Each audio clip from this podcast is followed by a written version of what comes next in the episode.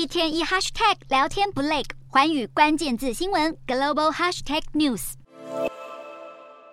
粉丝们涌入饭店大厅，个个高举着手机，想要一睹球王风采。足球巨星梅西率领阿根廷队到北京参加友谊赛，引发中国粉丝集体暴动，在饭店外包围守候，许多人身上还穿着梅西招牌的十号阿根廷球衣。不过，因为梅西的粉丝实在太过疯狂，甚至有人占据饭店的健身房，使得球员受困在饭店里面。原定要外出的赛前训练，只好先在饭店的宴会厅进行。至于原本规划的一场球迷见面会，也被迫取消。梅西和球员们好不容易有机会离开饭店到球场练习，街道旁更是聚集大批梅西球迷，不停对着游览车尖叫嘶吼。而梅西旋风在中国引起的乱象还不止这一桩。自从梅西要访问中国的消息一公布，相关的诈骗就来蹭热度。有异议人士刻意放出假消息，指出梅西能够帮商家直播带货，还有人宣称只要付费就可以和梅西见面合照。同样引发议论的，还有梅西抵达北京时在机场发生的签证意外插曲。有媒体报道，由于梅西带着西班牙护照到中国，以为可以像入境台湾一样取得免签，结果却被海关拦截几个小时。